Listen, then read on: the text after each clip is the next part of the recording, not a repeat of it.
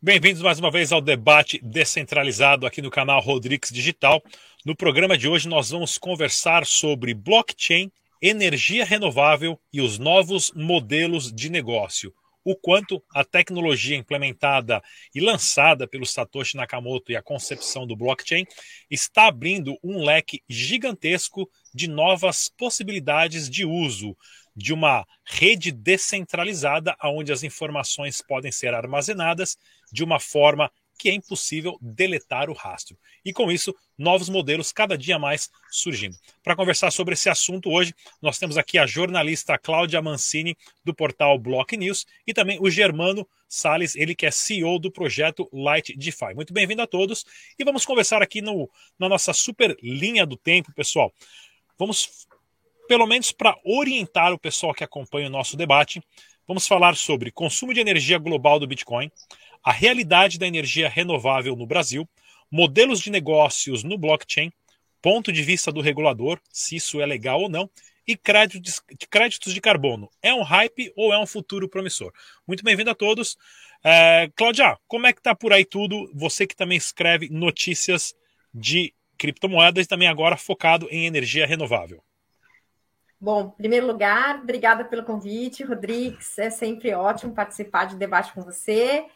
É, é um prazer também conhecer pessoalmente o Germano. O projeto dele já ficou bem famoso, né? E, enfim, é uma coisa muito interessante. É muito legal a gente ver projetos assim. Bom, é, a gente tem toda essa discussão no, no ecossistema é, blockchain, especialmente a questão de cripto, né? É, que é o uso de energia. Isso foi um debate que, na verdade, esse debate já existe muito e eu acho que 2021 esse debate ganhou ainda mais corpo. Primeiro, porque a gente tem todas as políticas de ESG, né, de ambiental, social, governança, os investidores olhando mais para onde é que eu vou pôr meu dinheiro, eu não posso pôr meu dinheiro em projetos que gastem muita energia, enfim, desperdicem energia até. É, e ao mesmo tempo, e aí a gente teve até um fato, né, que foi o, o Elon Musk falando, oh, não, eu vou dar um tempo aí com Bitcoin, porque a questão da energia, enfim.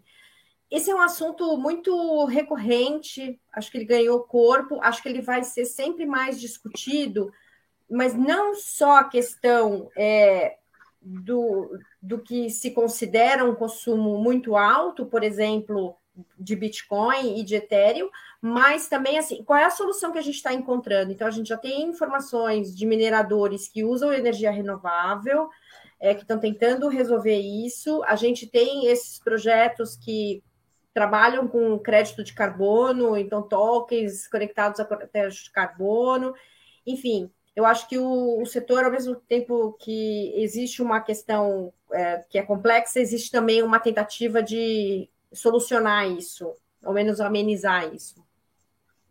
Não, perfeito, né? Inclusive nós tivemos há um tempo atrás aí notícias dizendo que em alguns anos o Bitcoin consumiria mais energia elétrica do que certos países, e hoje nós vemos que isso não é uma realidade. Existem vários cálculos, vários portais na internet que sim mostram que cada vez mais, tanto para gás natural, exemplo agora de El Salvador, que mais parece uma história do filme do James Bond, onde o presidente vai começar a minerar a, a criptomoedas na base do vulcão, né, em containers é, transportáveis, parece né, roteiro de filme do James Bond mesmo. Mas está acontecendo, são alternativas, né? É, Germano, diga lá, Germano. Boa noite a todos, grande prazer aí estar com o Rodrigo novamente, conhecer a Cláudia. Na verdade, eu acho que é, a maior parte do. Não sei se chegava a ser um grande mito o consumo exorbitante de energia ou se foi usado como especulação por alguns governos para criar empecilhos ou entraves, e talvez é usado até hoje, mas principalmente no Brasil, mas em outros lugares do mundo, tem várias formas de amenizar o impacto energético, mesmo que ele não seja tão grande. Existem várias formas. Isso que o El Salvador está fazendo ali, vão até vender, vender créditos, né? Tem até os nomes ali dos do, do vulcão. Então, praticamente tokenizando a energia do vulcão para minerar Bitcoin, eu acho. Quase isso ali. Tem jeito de fazer com quase tudo hoje, né? Energia renovável hoje para. Não digo nem para amenizar o impacto da mineração ali. Quase todas, a maior parte das sedes ali migrando para um consumo mais consciente, a Ethereum ali já fazendo isso. Não pode falar Ethereum 2.0 agora mais, que já mudou de novo, já pediram para parar de usar Ethereum 2.0, mas todo mundo visando ali reduzir o custo energético e o impacto global sobre isso, mas eu acho que tem outros, outras maneiras. Aqui na América do Sul, então, eu conheço gente que está gerando energia de lixo, gente que está gerando energia através do sol, gente que está gerando energia através do balanço do, das ondas ali, pela inércia das ondas ali. Então, acho que não gera tanto impacto. Acho que foi meio que usado como uma carta na manga, um bode especulatório ali para criar outros entraves para o Bitcoin, não necessariamente a energia. Igual também usar o, o computador quântico quanto vilão do Bitcoin quando ele fosse implementado. E hoje já saiu uma matéria que eu li de manhã que o computador quântico conseguir causar qualquer impacto ao Bitcoin, primeiro ele vai causar todos os outros tipos de transmissão de dados e modelos de negócio para depois vir a causar o Bitcoin. Então acho que é bem um mito. Ah, usado é. como bode especulatório para vários entraves. É muito bem colocado mesmo, porque isso seria um tema para um outro debate, mas nós temos vários projetos de criptomoeda mudando ou já planejando no seu roadmap essa transição do Proof of Work para o Proof of Stake, ou seja, da mineração usando energia elétrica para concepção de processamento de dados, informações e, e transações a partir do Proof of Stake, que é um sistema que os detentores de uma grande quantidade de moedas, ou os proprietários da rede, são os validadores em si, eliminando o Proof of Work.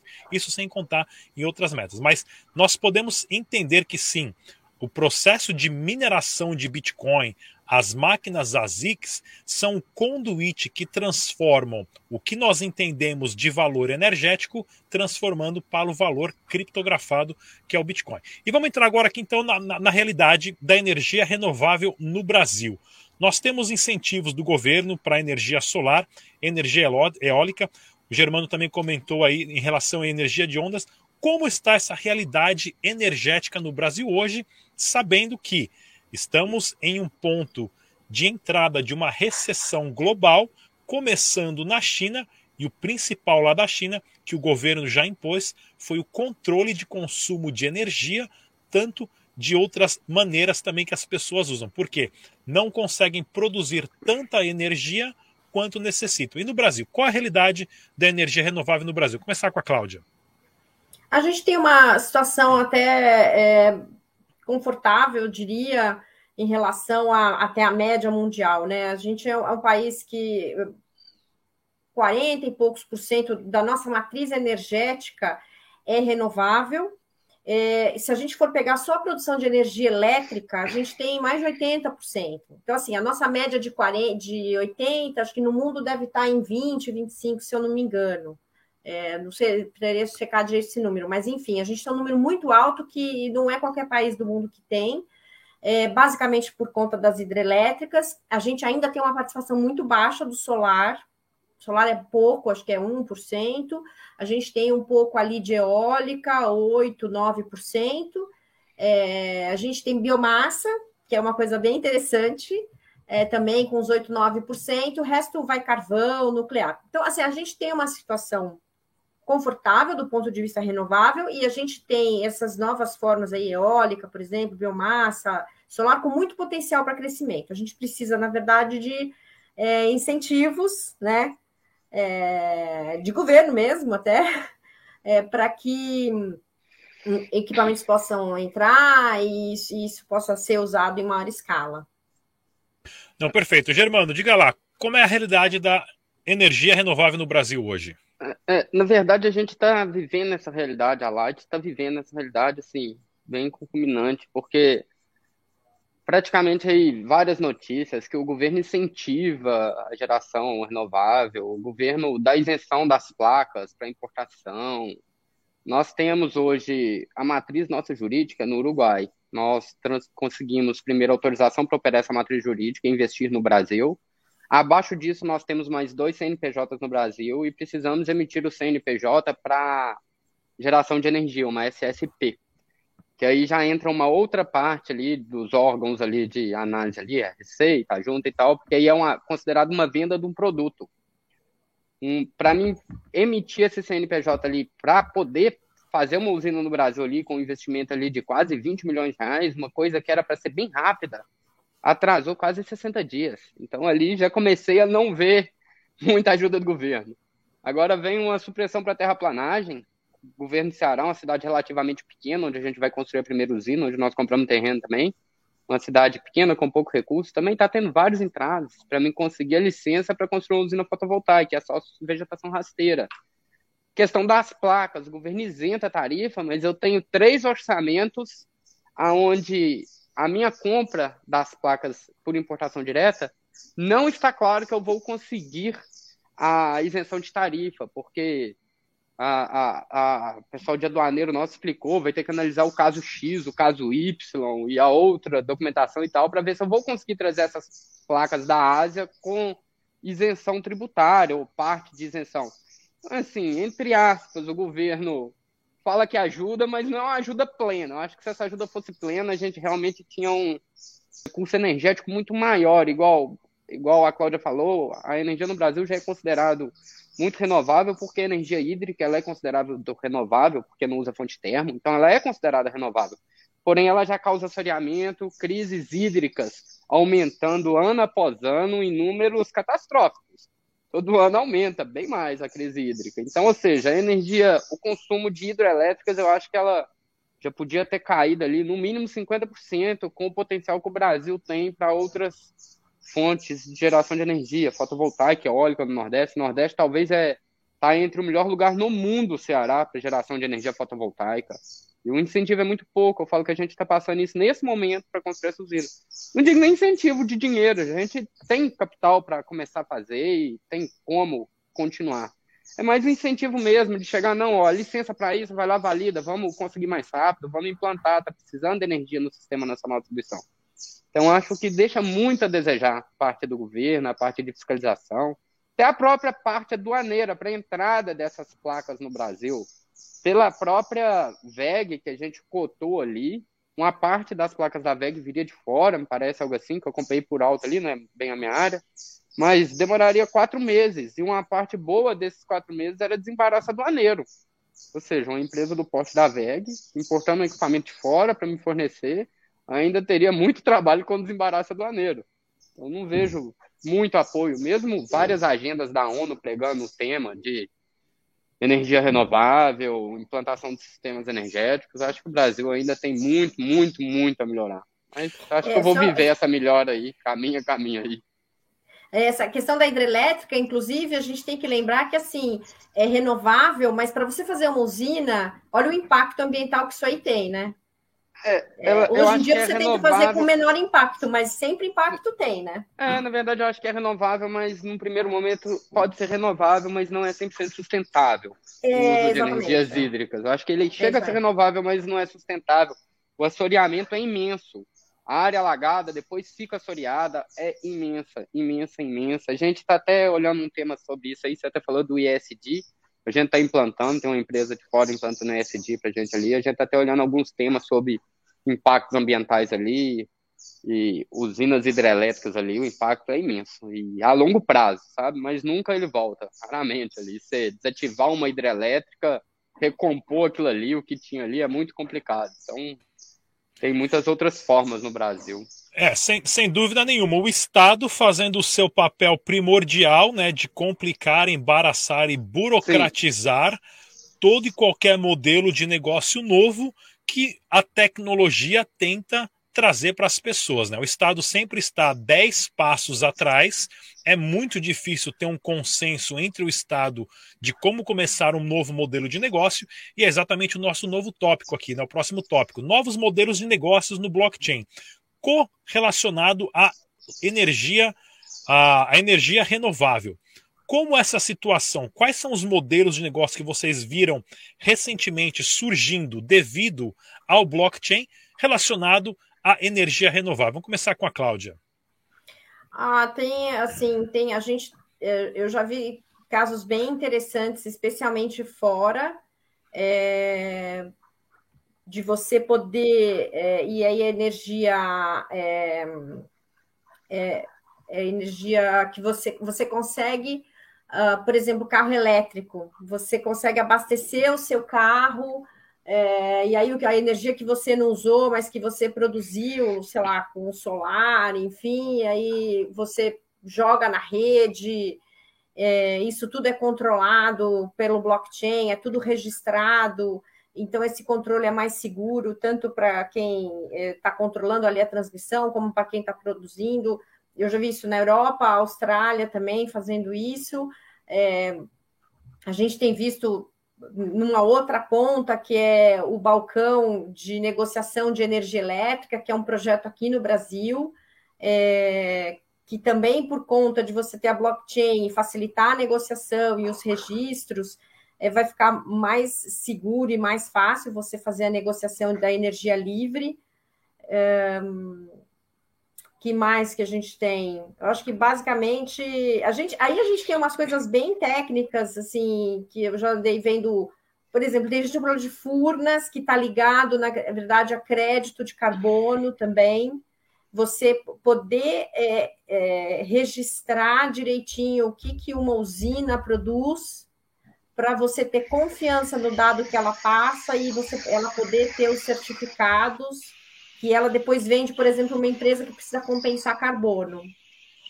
É, isso é uma coisa que também, assim, existe um, existe um mercado grande para isso, porque existe um mercado de carbono grande no mundo. Existe muita gente precisando compensar a energia. Então, é, se você é alguém que produz energia, você tem ali um excesso, você já compensou tudo que você precisava, ainda sobrou um pouco ali, você pode vender certificado para quem está precisando comprar certificado e compensar é, a sua, o seu, a sua pegada de carbono. Esses são os casos mais que eu tenho visto. E são muito interessantes, eu acho. Eu acho que tem uma busca aí por, por, é, por saídas bem interessantes. Não, perfeito. Inclusive, né, nos Estados Unidos, aonde já está muito mais avançado o processo que nós temos de casas com painel solar, aonde existe a possibilidade de você ter uma bateria, normalmente do tamanho de uma geladeira, essas baterias. A Tesla é uma das fornecedoras, mas tem outras empresas. Você acumula, sua bateria está cheia, você começa a, a, a sugar mais energia elétrica do painel solar, isso pode ser revendido para as casas vizinhas. E o governo cobra um imposto se você revende uma energia que você captou e você vende para o seu vizinho. Tanto é que já existe também, né, nesse, nesse novo entendimento das casas serem uma unidade soberana de energia autossustentável, com o abastecimento do próprio carro elétrico, já existem reguladores nos Estados Unidos conversando de um imposto sobre a quilometragem dos veículos no seu processo de locomoção, ou seja, o Estado sempre tentando abocanhar, mesmo o indivíduo não dependendo de nenhum tipo de energia que é providenciada pelo Estado, sendo autossustentável, o Estado quer vir e abocanhar ali um pouquinho o seu pedaço. Vamos lá, uh, Germano, diga lá então, novos modelos de negócios no blockchain verdade, eu vejo vários, principalmente no segmento energia. A Light mesmo é um que surgiu com o propósito, mesmo sendo um projeto lançado fora do Brasil, mas surgiu com o propósito de construir usinas fotovoltaicas provenientes da, da taxa transacional de um criptoativo. E estamos conseguindo fazer isso até bem, graças a Deus, menos tempo. Mas eu tenho visto vários, eu tenho visto projetos de patinetes elétricos para diminuir a emissão de carbono, tokenizando patinetes elétricos. Tenho uma empresa, acho que canadense ou americana, não sei, está tokenizando a locação de carros elétricos, criando cotas para compra de carros elétricos para tokenizar a locação. Eu vi agora mesmo uma reportagem de uma, não lembro bem o lugar, depois vou até olhar, que até te manda ali, que criou um mecanismo de, por passo, você anda em determinada calçada e um processo de ficção gera energia, e já tem uma outra empresa querendo tokenizar. Então eu vejo vários, vários meios de tokenização. O próprio biomassa é pouquíssimo aproveitado, igual a Cláudia falou. Mas o Brasil vai vir o mesmo problema, igual você falou, o governo. Tem um projeto promissor, a gente tinha um. Inicialmente o projeto Light era para a gente conseguir vender os próprios créditos energéticos. Ou seja, não só a gente vender, você construísse um painel na sua casa, o que sobrasse dessa energia você ia poder vender para o sistema. E o governo, para ajudar na, numa votação lá sobre o mercado livre de energia, vetou isso. Você não pode, energia exceder na sua casa, você não pode vender ela. E já atrasou mais o dinheiro, nós tivemos que mudar um pouco o contexto. Mas eu vejo muitos projetos. No Brasil, eles ficam um pouco mais difícil da gente colocar eles em prática, mas a gente está conseguindo bem, graças a Deus. Mas nos Estados Unidos, esse de patinete eu vi já está bem avançado. Tem uma empresa no Brasil de São Paulo querendo fazer a mesma coisa com patinete. Até me me chamaram ali para ver se eu conseguia ajudar eles ali em alguma coisa, dar um norte, porque realmente é muito difícil fazer aqui, não é fácil. A gente hoje tem um gasto imenso com direito, com parte jurídica, com burocracia internacional, mas eu vejo bem evoluído e vejo muito mais promissor ainda do que aproveitar dessa parte de tokenização de negócios renováveis. E acho que vai ampliar muito ali, principalmente com as agendas da ONU, com talvez o crédito de carbono realmente consolidando ali no mercado, talvez amplie mais ainda. Não, perfeito, né? Porque assim, no ponto de vista do regulador hoje, no Brasil, você compra o painel solar, você capta, você manda instalar, tá na sua casa, na sua propriedade, é tudo pago, você paga imposto, tá tudo legalizado, você pode ou não revender essa energia elétrica? Como que funciona captar essa energia elétrica solar, que é grátis, digamos assim, mas o Estado está tentando legalizar isso como é que nós estamos nessa conversa? Começar com a Cláudia. Ah, eu tenho acompanhado pouco esse debate, na verdade. É... Mas o que eu tenho visto, pessoas com quem eu converso, é que, assim, é... você veja bem, se você tem 1% só da, da matriz energética no solar, é porque essa conversa não está andando. Num país que tem sol o ano inteiro. Exatamente. Tem exatamente. alguma coisa bem errada né? E aí, quando você fala que o Estado abocanhou e tudo mais, isso é o Estado sendo o Estado. O bom Estado é quando ele pelo menos não atrapalha, né? Assim, se não ajuda, pelo menos não atrapalha, né? Perfeito. Germano, diga lá. Oh, desculpa, ah, Cláudia, não sei se você terminou, desculpa. Não, terminei. Na verdade, é, né, isso, essa pergunta que você falou é exatamente o que eu falei. Hoje, hoje não é permitido. A proposta lá no começo inicial da lei seria você ia poder produzir energia na sua casa, vamos colocar em quilowatt, você produziu 100 kW, você gastou 50, você poderia facilmente, a energia é sua, você pagou para gerar, podia vender ela para o sistema, vender 50 kW e receber o dinheiro realmente, mas não pode. Hoje não pode, isso é um entrave imenso. É a questão que vocês falaram, é o regulador tanto energético quanto todos os outros ali, realmente dando mais uma travadinha, acho que ainda tem algumas conversas no Senado para reverter, já teve mais duas votações, acho que depois que sancionaram assim, mas está difícil reverter. E por mais que você produza ali, já tem várias conversas ali, já cobra um pouco ali, parece, de serviço da rede de transmissão nacional. Você produz na sua casa, mas você usa a rede, segundo o regulador. Então, eles já estão te cobrando em cima disso. Ah, é uma taxa pequena, mas é uma taxa. E dela ser pequena no Brasil para ela ficar monstruosa, a gente sabe que é duas canetadas. É uma canetada de manhã, ela aumenta 5%, outra de tarde, ela aumenta mais 5%, no fim do dia, 10% mais alta. Então, como a gente fala, acho que ainda tem muito que melhorar a parte de políticas públicas ali, mas não vai adiantar isso. A gente não consegue brigar contra isso, então a gente tem que tentar adequar o que tem no momento.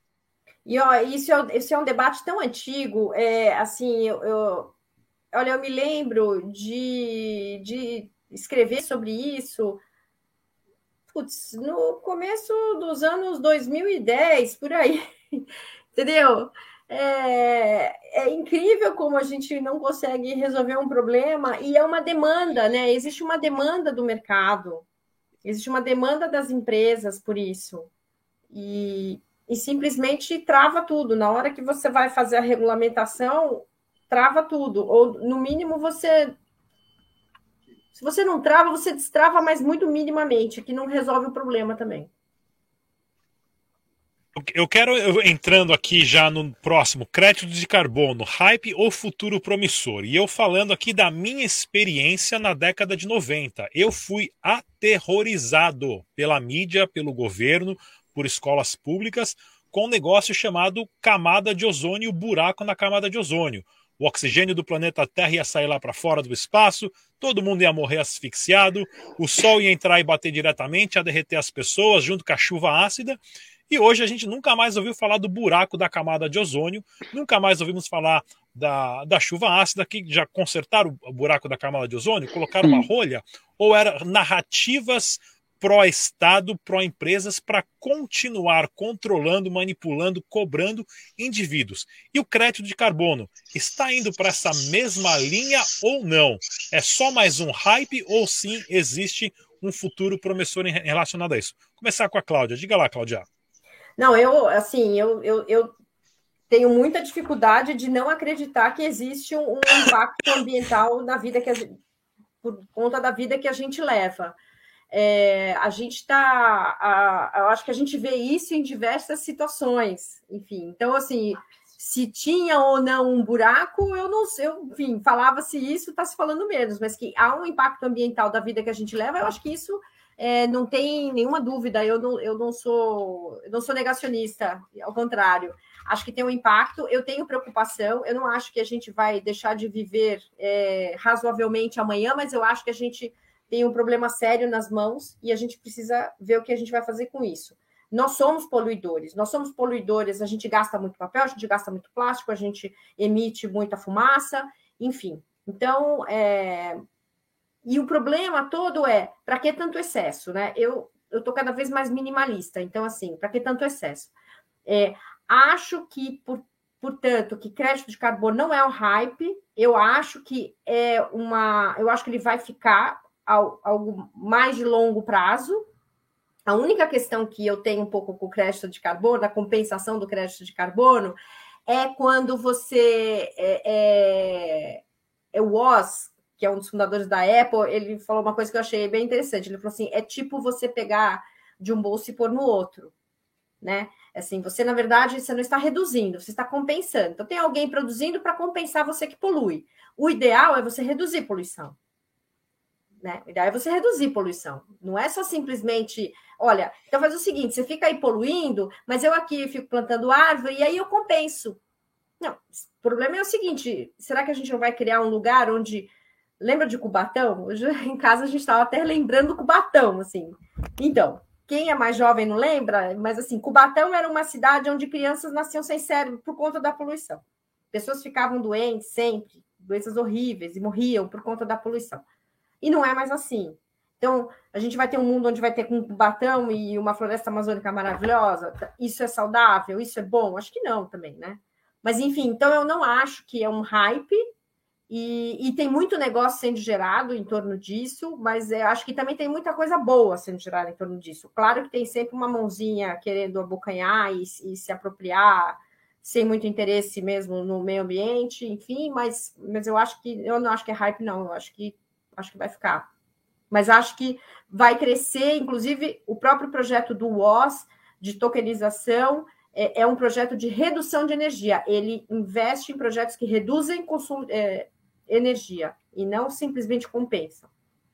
Inclusive, o pessoal que está acompanhando a gente, deixe suas perguntas e comentários do que você acha sobre esse assunto, é importantíssimo. E é claro, se você não conhece o nosso canal, te convido agora mais uma vez, se inscreva no canal, ative o sininho para receber as notificações. Nós temos o debate descentralizado aqui sempre aos domingos, 8 horas da noite. Germano, diga lá, crédito de carbono, hype ou não? Ou é um futuro promissor, ou é só mais uma técnica aí para o pessoal fazer evento, ganhar dinheiro, criar novos projetos mirabolantes, engajar com outros governos? A gente tem um advogado que trabalha na parte do ESG pra gente, ele é bastante conhecedor ali do crédito carbono. Né? De vez em quando converso com ele que, respondendo se é hype ou não, na verdade, essa resposta vai de lugar a lugar e de governo a governo. Eu acho que o que vai fazer o crédito carbono ser hype ou não ser é cada governo de cada lugar. Porque a partir do momento que o governo fala, ó, já que você não vai diminuir a sua emissão de poluentes, então você vai ser obrigado a compensar ela, senão o seu imposto lá vai ficar cinco vezes mais caro. Se falar isso, o crédito carbono não vai ser hype. Realmente ele vai vai ser altamente transacionável, não vai ser apenas especulativo. A partir do momento que o regulador ou os governos entrarem, sim, realmente, ó, você emitiu X de carbono, você vai ter que compensar com os créditos. Senão, seu imposto vai ser exponencialmente mais caro por, por vezes que você poluir e não compensar. Se o governo entrar em cima, realmente querendo que as empresas compensem, ele vai conseguir fazer uma, uma empresa compensar a outra, né? Não a empresa diminuir a poluição, igual a Cláudia falou, mas ao menos vai ter alguém compensando que um está poluindo. literalmente um limpando a bagunça do outro ali, mas já tá bom, já é um começo, né? Melhor do que nada. Mas é.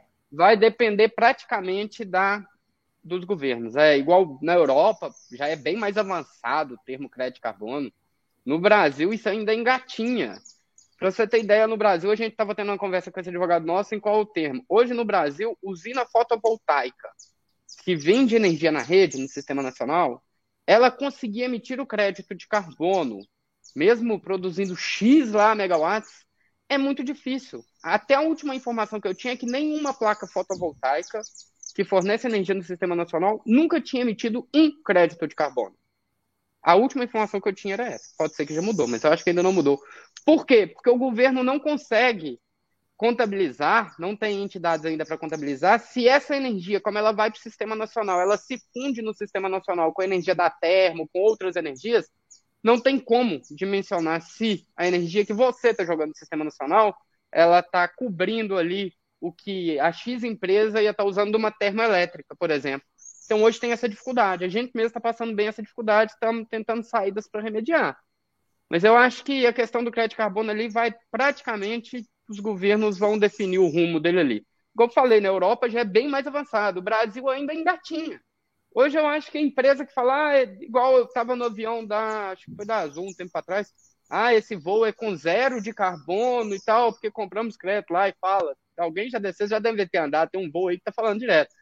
E compensou o carbono. Foi cara, é caráter meramente especulativo, eu acho. Nesse momento é meramente marketing, pela não tem, o governo ainda não acredita em cima disso, o governo não cobra drasticamente as empresas. Então, meio que as empresas se só estão adotando, tanto que existe empresas que auditam para emitir o crédito carbono, já tem o crédito carbono que é emitido, como que fala, por empresas reconhecidas e um mercado paralelo do crédito carbono o crédito carbono nem foi realmente 100% difundido ainda, já tem um mercado paralelo dele, porque são pessoas que não conseguem certificação de tal lugar, emite pelo paralelo. Então, acho que ainda falta muita regulamentação para não ser só um hype, mas acho que seria bom. Se não fosse só um hype, realmente acho que seria bom, mas, como eu falei, acho que vai de governos. Para para realmente consolidar, vai depender de governo. E acho que tem uma, tem uma questão geracional também, né? Não sei, Germano, se você não concorda, assim, as gerações mais jovens, eles são mais é, ligados nessa questão da sustentabilidade, não vou comprar um produto se a empresa desmatar, enfim. Especialmente é, na Europa, isso é, isso é uma questão bem forte nos mercados aqui. Então, talvez isso também pressione os próprios governos a tomar medidas, né? Alguém que eu, venha com esse discurso. Né? Eu Agora, acho que... você que tem muito marketing ainda. Na verdade, é, muito, acho que boa parte das ações são é. mais marketing do que ainda realmente estou consciente da minha posição no mundo de poluidor e de que vamos deixar um mundo melhor para as próximas gerações. Mas eu sempre digo, tudo bem, pelo menos está fazendo alguma coisa. É, eu também acho que por hora, igual eu falei, ainda falta muito. Vai depender do governo, ser, de todos os governos, ser, ser hype ou não ser, por isso. Porque eu acho que hoje ainda é, o caráter é 100% marketing. É para a empresa falar, ó, nós estamos voando 100% renovável. O avião não está queimando querosene. É, tá, o avião verde. Não é, acho que ainda é muito marketing. A Gesslever, a Unilever, não sei se já pode falar o nome de empresa, quem acompanha. Pode tá... sim, pode sim. Aqui pode falar o que quiser. Quem acompanha ali, a Unilever faz muita propaganda em cima disso, de ser renovável, de amortizar carbono. É um plano ela faz, enorme. É, ela faz muito marketing em cima disso. Mas, igual a Cláudia falou, acho que a, a geração nova, não digo nem só fora. Fora eu acho que está um pouco mais evoluída, mas acho que a geração mais nova brasileira, de uns anos para cá também, na América do Sul também, vem uns meninos, acho que com muito mais consciência. Acho que é porque, e principalmente de um tempo para cá, porque de um tempo para cá o o pessoal tinha uma concepção de vida e fragilidade, e essa concepção de fragilidade da vida, eu acho que de um tempo para cá, por outros fatores externos, ela diminuiu bem. Então, acho que o pessoal está vendo, mesmo que seja um fator por doença e tal, mas o pessoal já está vendo a vida com mais fragilidade, que para ela acabar é muito mais fácil do que muita gente pensa. E tem uma geração que já está crescendo com isso na cabeça. Então, realmente ruim o que está acontecendo, mas num ponto ajuda essa geração a, a já pensar que Hoje é por um vírus, amanhã pode ser por poluição, depois da manhã pode ser pelo buraco da camada de ozônio, se ainda tiver aberto, vocês não tamparam ele ou se tamparam mal tampado. Então, acho que geração mais nova realmente está consciente em todos os lugares, talvez mais num, menos em outro, mas já está crescendo uma geração muito mais consciente. É, eu acho que em relação às técnicas de marketing e marketing agressivo, sem dúvida nenhuma está acontecendo um hype e eu vejo isso pelo próprio Google. Se você procura um voo hoje no Google, ele vai te dar a distância do aeroporto que você procurou, ele vai falar: olha, tal voo vai consumir tantos quilos de carbono, já notificando.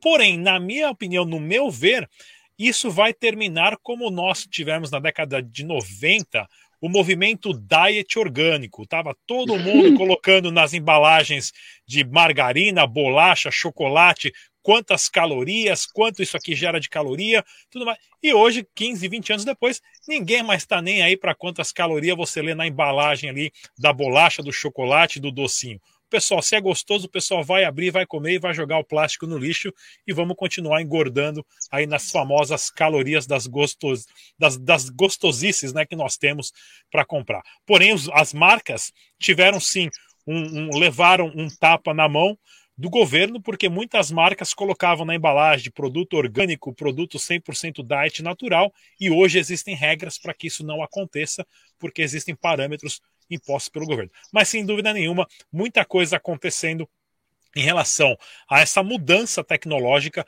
energia renovável, blockchain e os novos negócios, novos modelos de negócios que estão surgindo. Queria agradecer aqui mais uma vez no debate descentralizado de hoje a jornalista do portal Block News, a Cláudia Mancini, e também o Germano Sales, ele que é CEO do projeto Light DeFi. Muito obrigado a todos. A gente se vê na próxima, pessoal. Tchau.